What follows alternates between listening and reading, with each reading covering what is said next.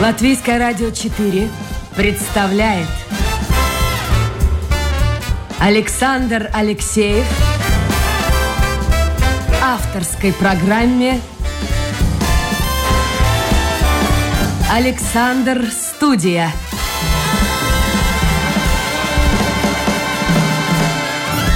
Здравствуйте, друзья! В эфире программа «Александр Студия». Как обычно, в это время с вами автор и ведущий Александр Алексеев. Короткий отпуск мой закончился. Сегодня мы, как обычно, работаем в прямом эфире. Так что у вас есть возможность высказать свою точку зрения, задать вопросы моей гости. А, можете пользоваться WhatsApp, можете пользоваться интернетом. Заходите на домашнюю страничку Латвийское радио 4, программа Александр Студии. Сразу же у меня на мониторе ваше послание появится. Сегодня я познакомлю вас с женщиной, а, очень... Я, во-первых, с ней не знаком был до этой встречи, до этого эфира. Я кое-что знал о ней, так что у нас тоже знакомство, как и у слушателей. Но мне кажется, э, моя гостья принадлежит к той категории людей, которые э, вот хрупкое создание, но, но столько в ней внутренней силы, столько в ней внутренней энергии и столько мужества и смелости, что, в общем-то, любой мужик может позавидовать. Рядом с ней муж. Мы договорились, я же думал, что он примет участие тоже в эфире. Он говорит, да нет, я так скромно, скромно. А, Александр, это я обращаюсь к мужу. Я прав, когда вот представил вашу супругу? Скажите мне, пожалуйста, все-таки вы вместе довольно давно. Да. Серьезно? Да, правда. Сильная женщина? Да. Хорошо, спасибо. Больше я вас мучить не буду. Итак, в гостях у нас Санта Сурвила. А, если представлять ее официально, то это юрист, член Конституционного совета негосударственных организаций, лиц с инвалидностью Рижской думы. Добрый день еще раз, Санта. Добрый день. Э, ну, в общем-то, иногда говорят э, инвалиды, а иногда говорят люди с особыми потребностями. Так более политкорректно. Как вам ближе?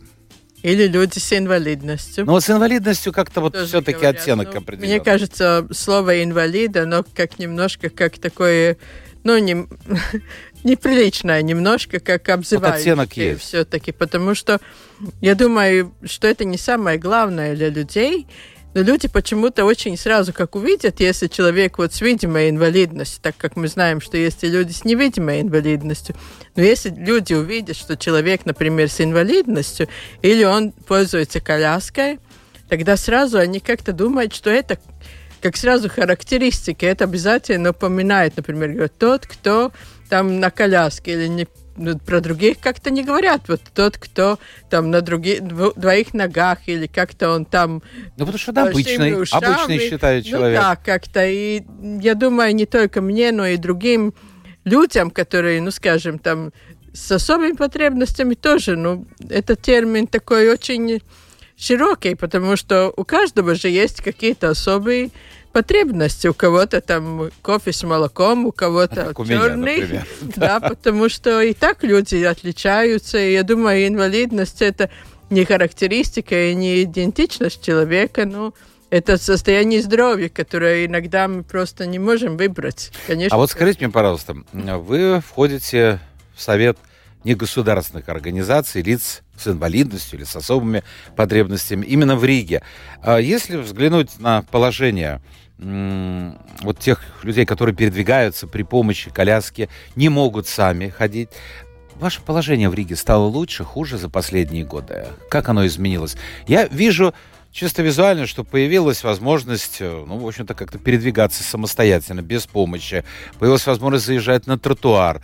Появились, ну, даже у нас пандусы. Вы приехали сюда и по пандусу э, спустились вниз э, в студию. Да. А как вообще в городе с этим дело обстоит? Ну, постепенно улучшается, да, когда вот идет ремонт и дорог, уже предусматривает, что после ремонта уже снижают эти где чтобы заехать можно. Да, чтобы да? заезды на улицу, да, чтобы ровная поверхность была. Также при новых зданиях, конечно, нет проблемы, но бывает в старых зданиях, которые ну, не способны вообще сделать эту доступность среды. Это очень трудно, конечно, для людей. А как вы которые... выходите из этого? Вот вы, например, живете в каком? Старом, новом доме, свой дом? Нет, у нас э, квартира у меня и первый этаж, но у меня подъемник. Вот Рижская дума поставила подъемник на первый этаж, очень удобно. Ну, тоже была очередь, ждали Сейчас как это выглядит? Года. Вы на первом этаже? Да, внизу платформа. Так. Она спускается до пола, кто идет ко мне в гости, даже не замечает. Она То есть не надо пользоваться подъездом? Чуть немножко такое повышение, и все. И пульт у меня маленький, и он с собой у меня в сумочке. И вызвал это подъемник, и потом поставил опять внизу. Его не видно. Как платформа. Так. Ну, вот такие платформы, они появляются в городе. Наверное, далеко не каждый человек может э, рассчитывать на помощь Рижской думы. Что для этого нужно вообще? Каждый, в принципе, может, у кого есть э, нужда, у которой пользуется вот коляска или ну, трудности с передвижениями, надо писать заявление и тоже там поставить. Конечно, есть, не знаю, как сейчас, но я ждала несколько лет в очереди, может быть, сейчас уже улучшилась, эта очередь движется быстрее, но можно подождать, и Рижская дума полностью покрывает эту сумму. Но это, наверное, не дешевое удовольствие.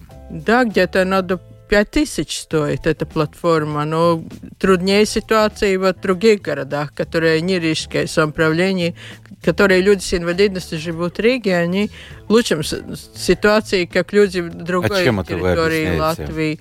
Но это как зависит от самоуправления. Например, в больших самоуправлениях больше средств и больше предусматривается вот такие поддержка и помощь, чтобы поставить за самоуправление и за их деньги вот какие-то вот такие приспособления для людей. Так что если у людей, которые слушают нашу программу, или их родственников, друзей, есть эти проблемы, то нужно просто обращаться в Рижскую думу, писать заявление. Да, писать заявление. И также, если человек живет не в Риге, он тоже может обращаться в свое управление, домоуправление, то есть в самоуправление, самоуправление и домоуправление, да. в обоих случаях это надо, да, и там спрашивать просто, сколько они могут, например, какую сумму выделить для его поддержки, и потом или собирать оставшуюся сумму можно через от ЛВ, например, писать им. Анта, я немножко не понял. Вы живете на первом этаже, значит, платформа, она вот в постоянном... Вот сейчас она находится как? Она опущена прямо на землю или наверху? Нет, она на земле. На земле. Вы я приехали. Я и спускаю его Точно так же, как здесь? Да. А как вы попадаете в квартиру? Ну, как потом, там маленький Там ба- ба- балкон или, или каким образом? Что это, Нет, через окно? Через подъезд. А, вы через подъезд поднимаетесь? Через подъезд открывается дверь. Понял, потому Есть что я видел что-то подобное на первом этаже да. через балконную, скажем нет, так, дверь. специальный, да, у кого нет возможности, например, поставить внутри, если это, ну, размеры, например, это площадки не позволяют, которые, ну, входная дверь, бывает, что платформа, она занимает определенное место, ну, все-таки там да. метры больше. А если человек живет на втором, на третьем, четвертом этаже? Тогда, например, Рижская дума выделяет такие, есть специальные мобильные подъемники. Это значит, человек заезжает с коляской на такой специальный подъемник, который идет как на гусеницах, и он так э, заезжает, потом его укрепляют, поднимают, как бы так опрокидывают назад. Но это нужен помощник. Его везут наверх, да, помощник надо. Это больше, когда первого этажа такое, тогда выделяется такое. Вот сейчас мы ехали сюда, э, и я как-то даже не задумывался до этого, что каждая дверь имеет какие-то размеры, ширину, а когда сопровождал вас, я понял, и, и, иду и думаю, так, влезет в лифт, не влезет, пройдет туда, не пройдет. А, я вспомнил сейчас мой бывший коллега, у него инсульт, и он не может выходить из квартиры, у него есть коляска, но лифт слишком узкий. Вот это проблема. Как ее решить, не знаю. Высокий этаж у него? Да, высокий этаж, высокий этаж, да. Но это только если мобильные платформы со сопровождающим, тогда можно. Вот это всегда есть такая, для людей, которые передвигаются вот на коляске, всегда такая четкой логистики, надо всегда ну, читать, где идем, какая дорога, какой этаж, что и дело. будет, будет подъемник, нет, какая дверь, какой лифт. И разные бывают ситуации, поэтому мы, как такие следопыты, всегда... А как вы сюда приехали, доехали до радио? На, на троллейбусе доехали до университета, и потом дошли здесь, прогулку сделали по старому городу, Хорошо, что нету много снега. Если был Хорошо, снег, что нет я льда. Не знаю, как мы Хорошо, добрались, что нет льда. Потому что по снегу очень трудно на коляске. Я напомню, сегодня у нас в гостях, ну, будем говорить так, э, человек с особыми потребностями, Санта Сурвила, юрист она и член консультативного совета негосударственных организаций лиц с инвалидностью Рижской думы. Если у вас есть вопросы по поводу нашего сегодняшнего разговора, милости э, просим WhatsApp в вашем распоряжении, в вашем распоряжении интернет. А, Санта, вот вы вначале сказали, начали этот разговор с того, как называть человек с инвалидностью, с особыми потребностями. А вот как отношение в обществе. Вот вы ехали в троллейбусе. А, ну, для того, чтобы попасть в троллейбус, нужно время. Нужно, чтобы водитель вышел, значит, вытащил вот эту штучку, по которой вы въезжаете. Это требует времени. Кто-то опаздывает. Ну, мы всегда люди нервные, волнуемся, особенно в транспорте. Вот вы чувствуете на себе какое-то негативное отношение или нет этого? Ну, не сказать, что... Вот типа, типа вот чего ты утром поперло ну, такую погоду? Такое есть, да. Есть, да? Не, не, не высказывать словами, это выдается какими-то другими, может быть, такими короткими замечаниями. Но обычно, когда, например, люди слышат, что вот платформа есть электрическая, она начинает так немножко пищит, угу. и вот дверь не открывается, и начинается паника. Все бегут к первой угу. двери, что случилось, потом, а, этот инвалид. Вот это очень неприятно, потому что мы много тоже бывали в других странах Европы, мы объездили много стран, и, например, в Испании, ну, никогда не сказал никто, что там какой-то человек с инвалидностью или инвалид, да, там говорит сеньора, да, что женщина, и мне это так немножко, мысли такие появились, что я думаю, что человек с инвалидностью, в принципе, у него нету пола, он как, ну, он инвалид. существо, да, он инвалид, или он женщина, или мужчина, уже не важно. Увидел коляску, да, и, и бывает иногда, что кажется, что люди не видят, кто в коляске сидит. Но это просто, ну, очередной какой-то колясочник. Это, по-моему, самое страшное слово, которое пользуются даже сами люди, которые Серьезно? пользуются Я колясками. Не слышал да, говорят колясочник. И это уже кажется как такое, прямо как клеймо. Это очень неприятно. И мне, когда на меня говорят, мне тоже очень неприятно.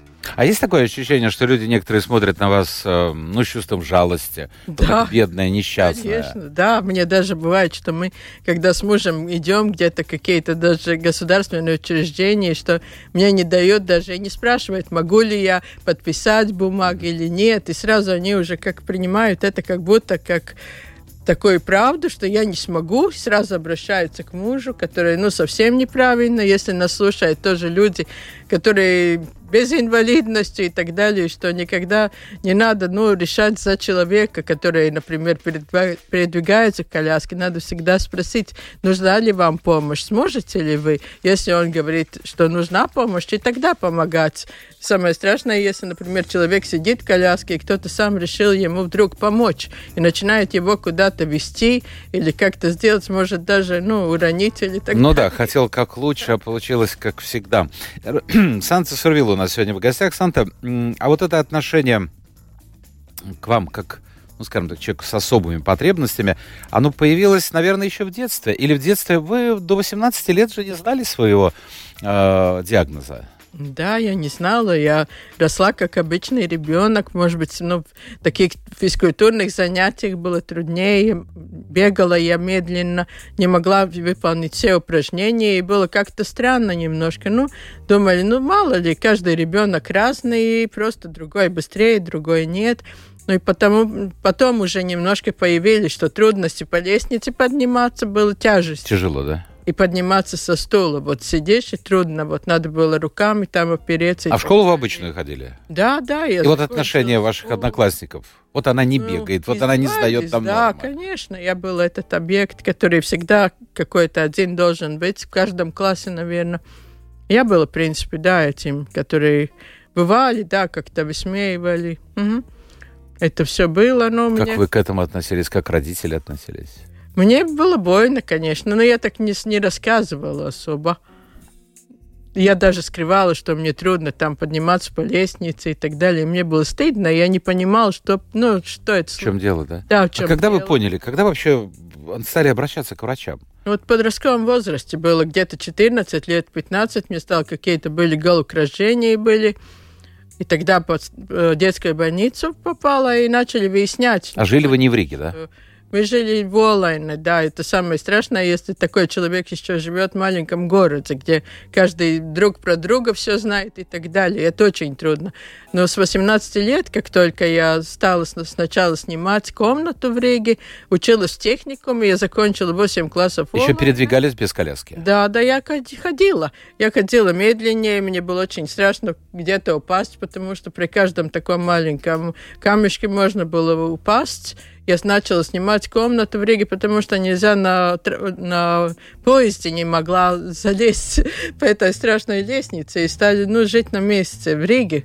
Я стала снимать комнату, техникум тогда я закончила, и потом еще после техникума сразу Латвийский университет, это было мне первое высшее образование, и там то, тоже было пятые этажи, очень трудно было подниматься за знаниями.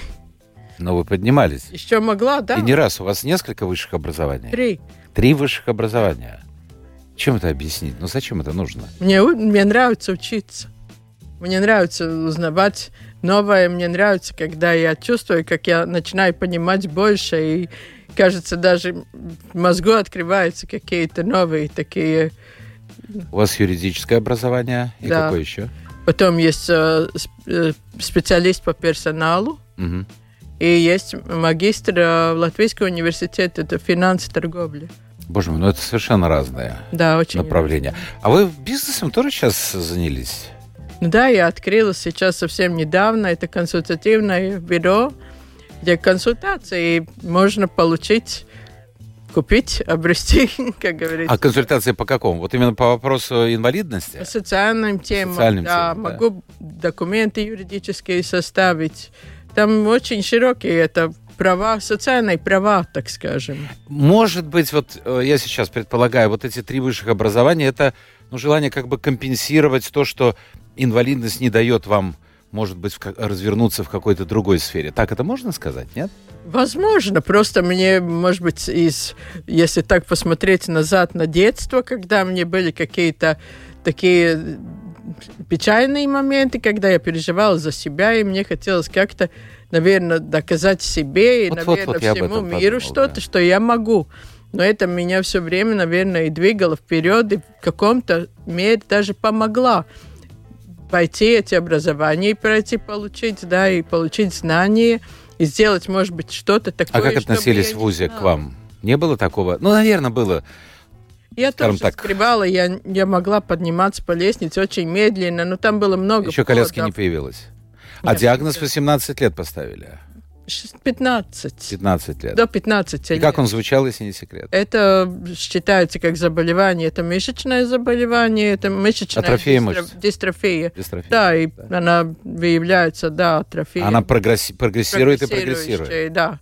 Поэтому и так было, что я ходила, потом все труднее, все труднее. Потом... Данте, скажите мне, пожалуйста, девчонка 15, 16, 17 лет, ну это самый расцвет. Это хочется покорить весь мир, хочется влюбляться. Mm-hmm. Ну, о чем говорить? Э, все, все, да и, и мальчишка в этом же возрасте тоже такие же чувства испытывает.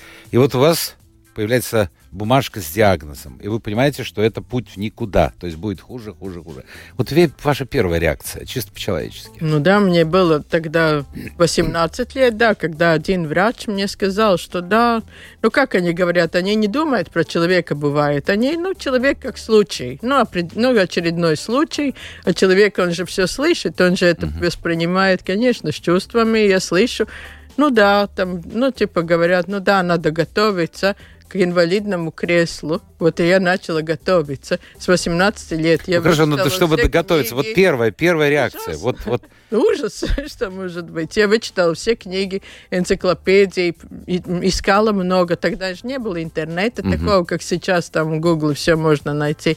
Читала книги, искала. Я писала в Канаду, в Америку, профессора. То есть пытались найти да, решение медицинского. И главное самое то, что нету лекарств, до сих пор нету лекарств. Нигде? Нигде ну, каким-то, я не знаю, ну, гадалкам каким-нибудь э, не ездили, нет? Нет, нет.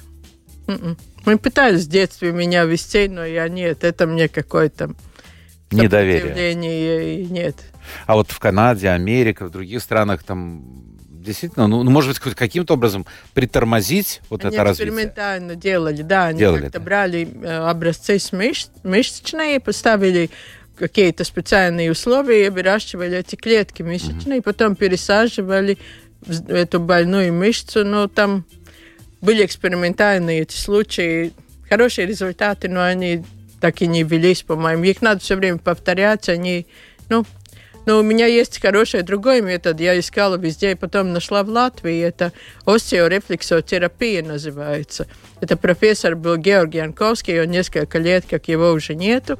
Но он дожил до 96 лет сам, и он пользовался этим методом. Это а что это, если не секрет? Это укол в кость прокалывают кость, и там через кость стимулируют стволовые клетки, которые компенсацией, компенсационным механизмом они помогают организму. Это, это не плазму колят, нет? Туда? Нет, нет, это физиологическая жидкость. Это угу. просто этот результат под этим давлением, когда физиологическая Это жидкость... страшно больно. Больно, да, но я до сих пор, я через каждую неделю сейчас, я еду в Риге. Тут, и помогает? Пērnu 62 к доктору. Да, она помогает то, что она дает больше энергии дает, и она, где эти мышечные соединения, она все-таки, да, к тонус мышцам больше дается. Хорошо. Сколько вам лет было, когда вы были вынуждены сесть в коляску? Ну, и не пользовалась. Я 10 лет вообще не выходила почти из дома, когда мне нужна была, в принципе, она уже... А Это... почему? Мне было стыдно. Были комплексы большие, я не хотела, я ждала, я думаю, я выйду тогда, когда я, будет лекарство. Но потом подумала, если лекарств лет. не будет никогда, тогда, может быть, я и не выйду, тогда я решила, что надо выйти все-таки. Но мне помогли тогда люди, это был христианская организация и молодежь с миссией, было такой, э, как Wings for Wheels, где я mm-hmm. тоже сейчас, как участвую тоже как, ну, как работник, так скажем, ну, это э, э волонтер, да, волонтер, да, да. волонтер. Угу. И эти люди помогли мне через лагерь, вот такой крестьянский лагерь, меня пригласили. И я тогда первый раз взял эту коляску, которая мне стояла в погребе. Но это где-то, получается, 8 лет назад. Это недолго, как я пользуюсь. Где-то 8 лет назад только я. А вы можете одна без помощи мужа передвигаться? Ну, у меня есть тоже электрическая такая с пультом, но он никогда меня одно не пускает. Можете пускать? Он мне как и помощник, и телохранитель. И... Вы познакомились, сколько вам лет было? Было 25 примерно, где-то так. И как познакомились? Помните первую встречу? Я помню, да. Я, я раньше работала в магазине в центре Риги. Я искала тоже, где жить, комнату. И нашла недалеко от магазина. И там сосед хороший жил, молодой мужчина, который мне помог. Там была лестница. Это крутая, будущий муж? Крутая, деревянная. И он меня нес на руках туда. Я могла кое-как там подняться, но это было трудно, мучительно и долго. И всегда мать смотрела в окно, говорит, Саша, тебе работа идет. И тогда он спускался. Его мать? Поднимал на руках, и он поднимал, и так познакомились, начал помогать где-то до магазина. Я хотела, мне лучше было придержаться к руке. Тогда было более уверенно, и так мы ходили. Потом я переехала в другую квартиру, и тоже надо было помощь, и как было скучно, и так мы начали встречаться, и да, и поженились. И вышла замуж, как сказать правильно. Вы вышли замуж, да. Ну вот он молчу на вас, муж, он... Я обещал, я не буду больше спрашивать. Ну пусть он послушает. Может быть, он не согласится с вами. А, все-таки вот, естественно, наверное, шел разговор. Это, естественно, шел разговор. А, а перед предстоящим бракосочетанием, перед тем, как сказать, кстати, кто предложил первым? Он, конечно. Он, да? Полагается. А, он наверняка, вы обсуждали, он наверняка тоже думал, ну вот женщина, да, ну у нее инвалидность, вот мне с ней надо будет всю жизнь. Это каким-то образом повлияло? Ну, я потом тоже задал этот вопрос. Мне до свадьбы мы про это не говорили. А, вообще не было разговора, да? Нет, я, я говорю, ну как ты, если бы знал, да, тогда я ходила, я коляски еще не было. Но я думала, если бы ты знал, ну, что здоровье все-таки, ну, uh-huh. учится или так будет труднее, и со мной надо было больше помощи. Но он говорит, что он об этом так не задумывался, ему это не было ну, важнейшим фактором, да, чтобы выбрать меня. Может кивнуть головой, если я права. Кивнул. Он, он, он кивает головой. Он да, кивает ну вот, головой. и в принципе, и до сих пор, что вот хорошо, что он, он любит помогать, и это для него, ну, не сложность и он помогает так, э, что я не чувствую себя, вот, как скажем, каким-то человеком там с инвалидностью, и он умеет так помогать, что, ну, это такое... А такая черта характера. Очень органически, да, что я не чувствую, и он никогда мне не обращается со мной так, как будто я была бы каким-то таким человеком. Не подчеркивает этого. Да, нет. Но с другой стороны, можете кивать, Александр, а можете... Кивнул. Нет, я имею в виду, что очень часто, и тоже этих людей можно понять, когда вдруг в семье кто-то становится инвалидом или серьезно заболевает, то ну, мужчины чаще всего уходят. Уходят мужчины. Так бывает в жизни. По-разному. По-разному. Зависит от человека. Я знаю тоже многих женщин, у кого хорошие мужья, и они не ушли, они наоборот, и даже ну, вышла замуж, когда она уже была коляски или с инвалидностью. Это зависит от человека. Конечно, ну, кто хочет все, чтобы все было очень легко, тот не останется с таким человеком. Это и, может быть, их хорошо.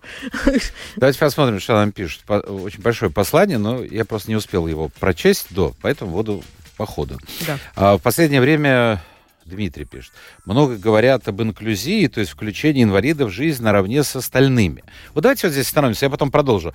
А, можно ли когда-то или в какой-то стране, может, уже это достигнуто, э, чтобы инвалиды с явными признаками инвалидности, ну, все-таки чувствовали себя такими же, как и здоровые люди. Вот это вообще возможно в работе, на улице, дома, или это в школе, кстати? Это очень больная тема, очень больная тема. Ну, это возможно, если э, здоровые люди будут воспринимать этих людей, будут относиться к ним с так, таким же уважением, как к остальным людям, и не будут высказывать какие-то это замечания. Может быть. Это, это... это работа долгая, это такое, надо, ну, образование, как по-своему этим людям, всем, всему обществу давать, больше рассказывать о позитивных примерах, чтобы они знали, что это такой же человек, просто он передвигается по-другому, но это не его идентичность, он такой же, как и другие. Санта, скажите, вы говорили, что в довольно многих странах побывали. Есть страна, которая, ну, действительно, впереди планеты всей, на ваш взгляд, в этой сфере?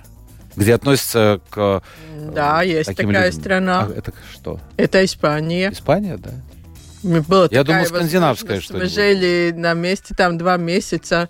В юридической практике у меня было, у юриста в Испании практика, и очень хорошо. Там не чувствуется, там они очень отзывчивые, как я уже сказала, они обращаются с сеньора, и никогда не чувствуешь никоим образом. И это э, юрист, у которого я работала, она тоже говорит, я когда боялась, что я обратилась к ней, я говорю, я на коляске и так далее, она говорит, а какая разница? Ну, что это? Ну, она из Латвии, но она там живет уже долго, но это нет разницы. Там ну, не делят людей, но, к сожалению, я здесь я чувствую это. Все-таки ну, деление людей есть.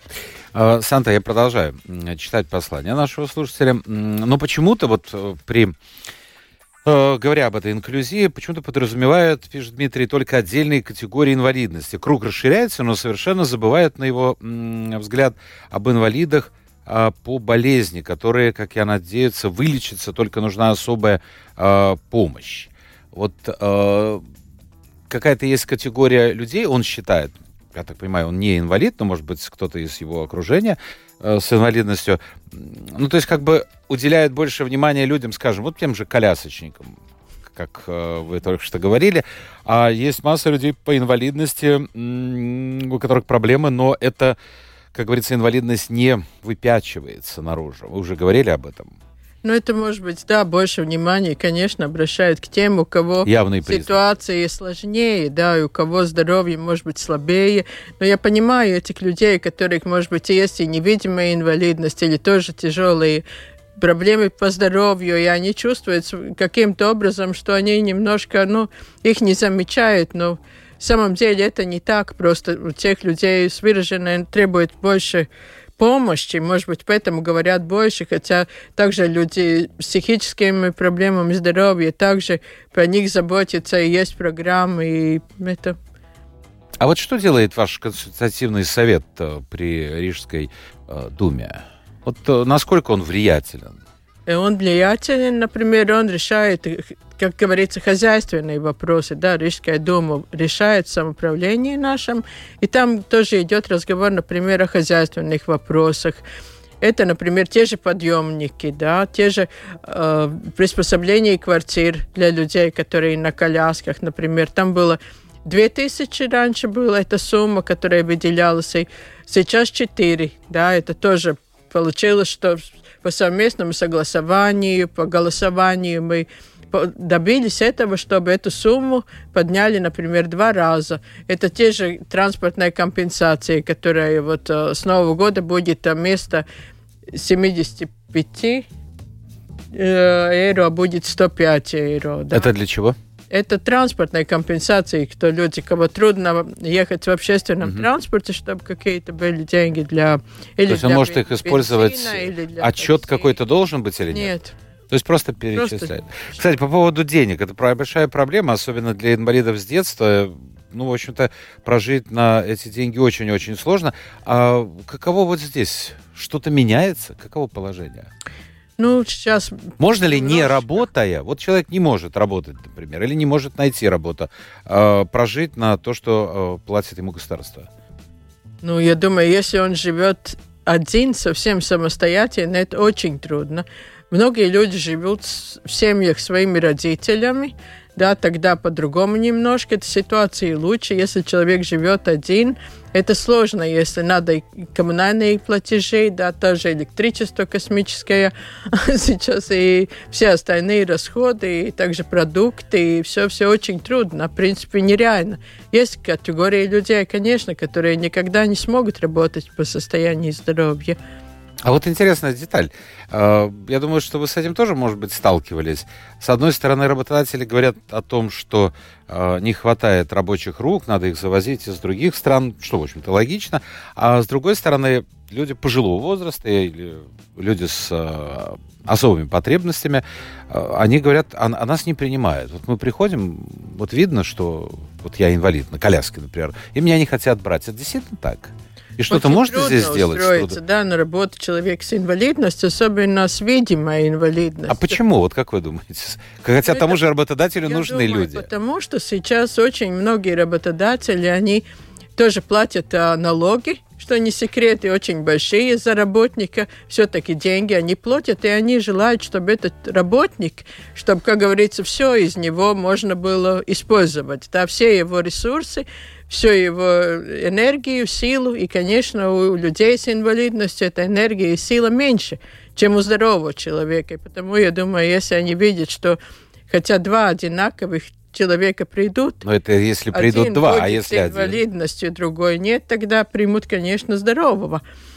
Но если не придут, Трудно сказать, потому что сейчас многие работают, например, один человек делает, например, э, обязанности двоих, троих, например, он и, и уборщица, mm. и там, работник бюро, и все это соединяется, и так и работодателям ну, не очень выгодные условия, скажем так, даже сейчас, если человека они принимают на полставки, как раньше было, да, я тоже думала раньше, почему нельзя, например, двух людей с инвалидностью взять на полную ставку, Каждый из них, например, полставки работал бы, но оказывается, что работодатель платит налог за этого работника полной стоимости, независимо, угу. или он полставки, или полную ставку. Ему не Поэтому очень невыгодно. Вот там надо менять в законе вот это чтобы можно было работодатель платить налог за полставки, и чтобы он был заинтересован, или хотя бы государство покрывало часть вот, налога работодателя, который он платит за работника. Ну, кстати, э, наш слушатель, он продолжает. Оказывается, вот действительно у него проблемы со здоровьем. Он пишет, что он живет один, и вот до болезни он работал в сфере IT. Найдете мне работу поначалу на два часа в день затем постепенно увеличивать нагрузку. Но вот видите, проблема тоже. Вот, э, не знаю, что за заболевание у человека, но, по всей видимости, он не имеет возможности передвигаться, да и вообще айтишнику зачем передвигаться? Он может из дома работать, но даже и в таком случае человек не может. Сейчас найти. немножко закон тоже в связи с пандемией, что вот хорошая черта получилась в том, что с 1 августа изменения в законе труда сейчас предполагают, что человек уже официально может э, работать из дома, да, что отдаленный труд, он включен, это сороковой пункт в законе труда, и если он найдет, например, работу, где его принимают, он может заключить уже в договоре трудовом, что адрес его рабочего места будет его дом. Но тем более, если в сфере IT работать, то сейчас ну, он работает в Риге на какую-нибудь американскую, там, японскую фирму, неважно. Надо самим очень-очень искать. И вот человек с инвалидностью. А есть какая-то организация, куда можно обратиться? Очень находчивым и самому обращаться. И искать. А вот куда обратиться? Куда обратиться? Вот, например, НВА, да, это Nodarbinātības valsts агентура, да. у них программы есть, можно через них пробовать, конечно. Или пробовать также, у меня, я открыла группы, у меня пять групп на Фейсбуке, да, одна из них darba iespējas cilvēkiem ar invaliditāti, да, возможности труд, труда. Человека с инвалидностью, да. Для человека с инвалидностью. И в этой группе также выставляются объявления, люди пишут, какую работу они ищут, и также там участники работодатели, и тоже это один из вариантов. Или обращаться общество Аперонс, которые тоже помогают. У них хорошее сотрудничество НВА, и, может быть, можно через субсидированное рабочее место на год устроиться, ну, как вариант, mm-hmm. да, чтобы улучшить свои навыки тоже как рабочую эту сферу уже внедриться и потом, может быть, и остаться уже на, да, такое... Санта, наше время подходит к концу. Давайте я буквально по там, 30 секунд. Э, да. Ну вот э, жалость вызывает у Владимира инвалида. Знаете почему?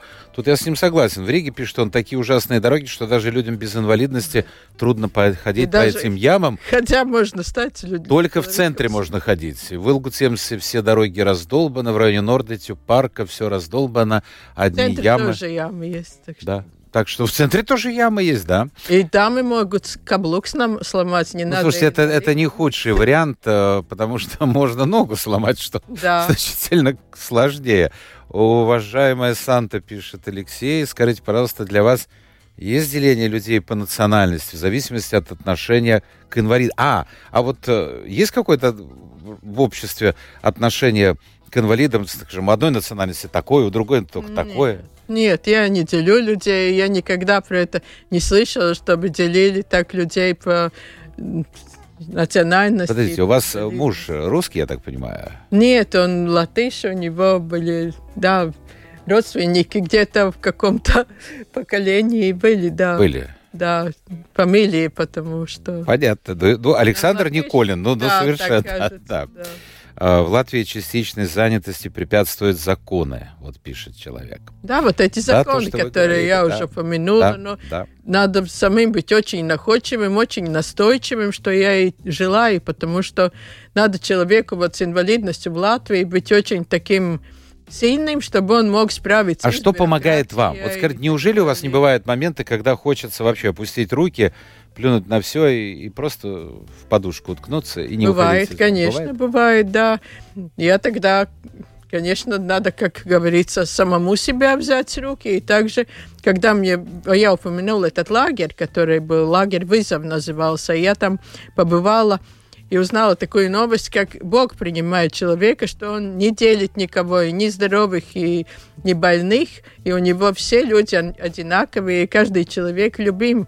И это вот осознание этого мне тоже многом помогло в жизни. Последний вопрос. А говорят, что две, две точки зрения существуют. А говорят, что людям с особыми потребностями лучше общаться в своем кругу, а другие говорят, нет, наоборот, им надо выходить, э, ну, скажем так, в народ и общаться с обычными здоровыми людьми. Как вы считаете, какой путь правильный? Я думаю, оба пути правильные, и надо обращаться и с другими людьми, которые по инвалидности, потому могут какие-то вопросы совместно и тоже найти ответы, какие-то советы друг другу, может что-то подсказать, но и также за здоровыми людьми. Но это очень, скажем, нелегко. Это зависит, как эти здоровые люди принимают Относится. человека, потому что человек чувствует. Но это это да. может быть даже не словами, это другими жестами или какой-то даже мимикой, и сразу это очень чувствуется. Санта Сурвила была сегодня в гостях, э, человек с особыми потребностями, что не помешало получить три высших образования. Она э, волонтер в нескольких организациях, член консультативного совета негосударственных организаций лиц с инвалидностью Рижской думы. Спасибо, Санта. Спасибо. Спасибо супругу за его ну, я не знаю, мужество. Вот так можно, наверное, сказать. А, спасибо всем тем, кто был вместе с нами. Это была программа «Александр Студия». Завтра новый день, новый эфир, новые гости. Пока.